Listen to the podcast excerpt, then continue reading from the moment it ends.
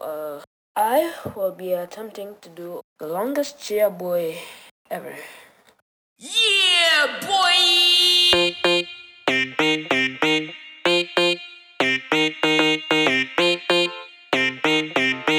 The longest yeah boy ever.